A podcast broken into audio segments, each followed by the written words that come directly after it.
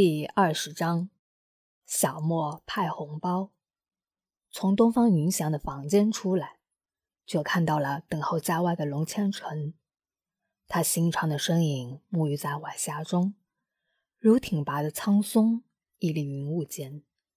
偶有清风拂过，吹起他如墨的青丝，飘然若仙。听到了开门声，他回首凝望。一抹清华划过他的眼眸，也是这瞬间的功夫，他又恢复了往日里的放荡不羁。你回来的消息，想必已经传到云家了。你现在有什么打算？还想继续住在这里吗？云溪淡淡的扫了他一眼，总觉得方才那一刹那，他的轮廓有些熟悉，但又说不上来这种熟悉感。究竟来自何处？他抿了抿嘴，漫不经心道：“住这儿不好吗？云家住着想杀我的人，我每天还得提心吊胆的，多累。这里就不同了，随意又自在。我打算将这里买下来，当做我的窝点。”龙千成落下满头的黑线。你还想当山贼？他实在难以理解，这个女人心里到底在想什么。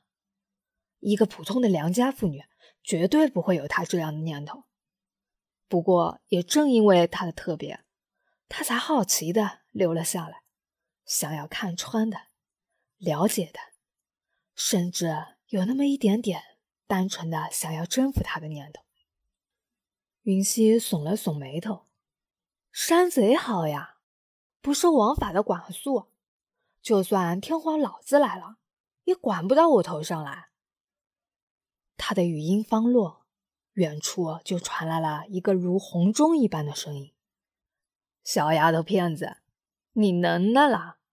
天皇老子也管不着你了，是不是？我这个爷爷也管不得你。”云溪转头看了过去。只见一花甲老人和一中年男子身着官服朝他们走来。这两个男人很面熟，尤其是见着走在最前、气势汹汹的老头后，一幅幅熟悉的画面如走马观灯一般的在脑海中闪现。云小莫扯了扯云溪的衣角，好奇的问道：“娘亲，他是谁啊？”云溪撇了撇嘴，迟疑道：“好像是你太老爷吧？”“ 哎呦，这就是我的乖曾孙了吧？瞧瞧这脸蛋，这眼睛，这小嘴，长得多像太老爷，一看就知道是咱云家人。来，让太老爷抱抱。”云门看着云小沫，炯炯的双目。大放异彩，他一个弯身就将云小沫抱在了怀中，喉中竟是豪放的大笑声，显示着他的好心情。云小沫被他抱着，皱了皱小眉头：“嗯，老人家，你没搞错吧？我有你这么丑吗？”云门眼角抽动了下，像个老小孩似的，冲着云小莫怪嗔的瞪了一眼。臭小子，这么不给太老爷面子？咦，这样倒是像多了。云小莫歪着眼，甜甜的笑了起来。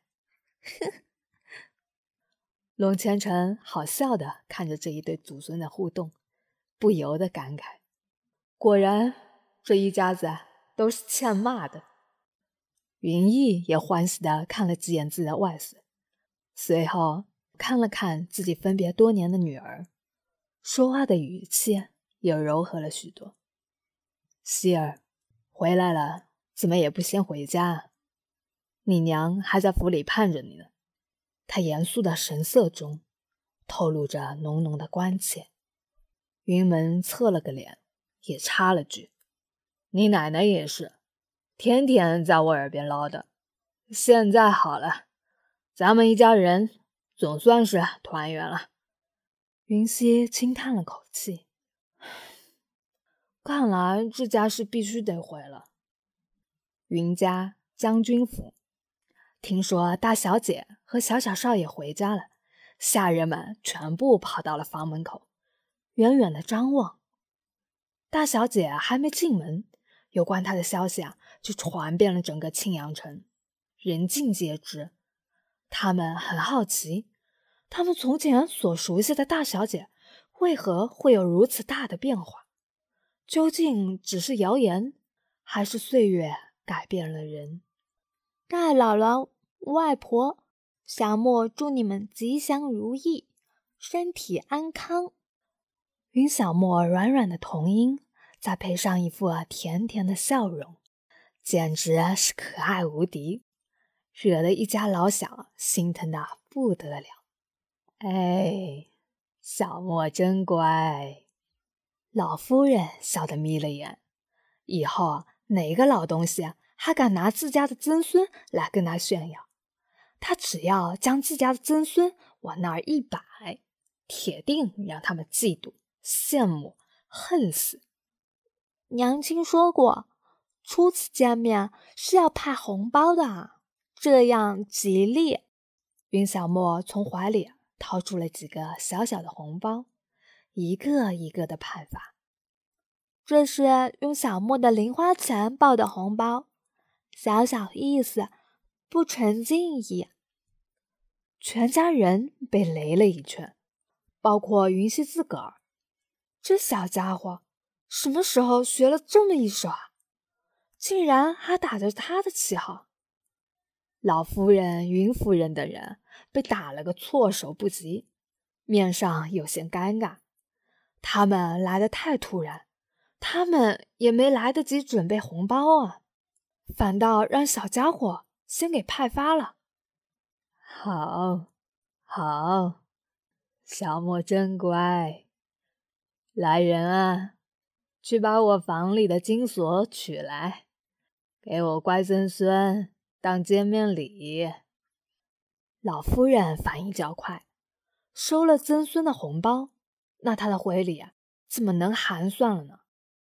云夫人一听，也连忙说道：“小翠，也去把我房里的玉如意取来，给我外孙当见面礼。”云门和云逸父子俩也收了红包，哪里敢落人后，也纷纷吩咐着下人去取礼物来。没一会儿的功夫，小莫就搜罗了一堆的礼物。小莫真不懂事，怎么能随便收长辈的礼物呢？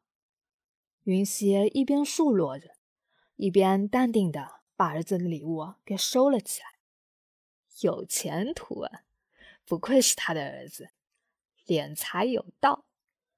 龙千成无语的看着母女俩，直翻白眼。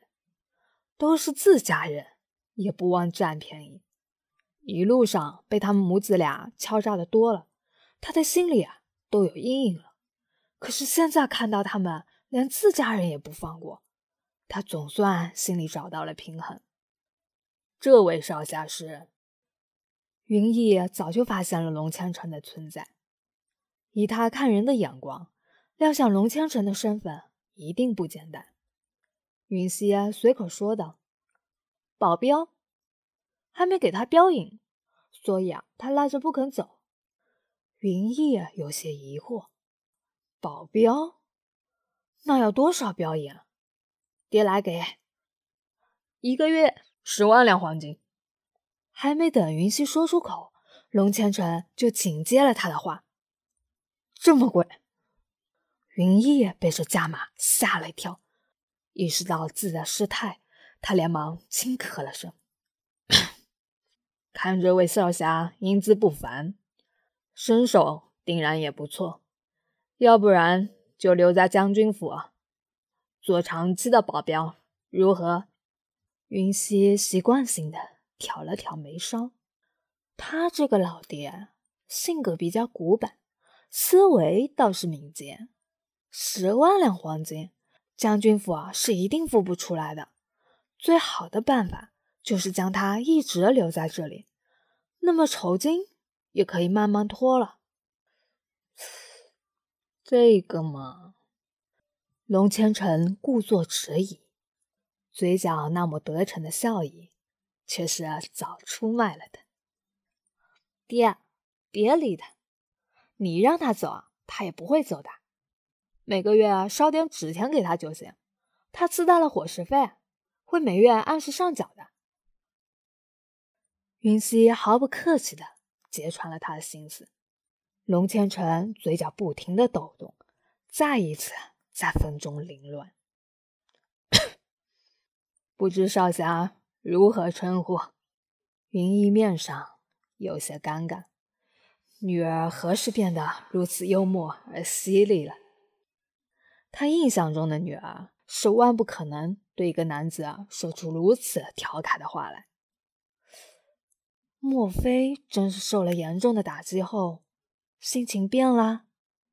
龙千成潇洒的抱拳道：“在下龙千成，云将军不必客气，我会把将军府当成是自己家的，也是个不客气的主，完全不拿自己啊当外人。”云逸终于明白为何女儿如此调侃对方，对方也不会暴走的缘故了。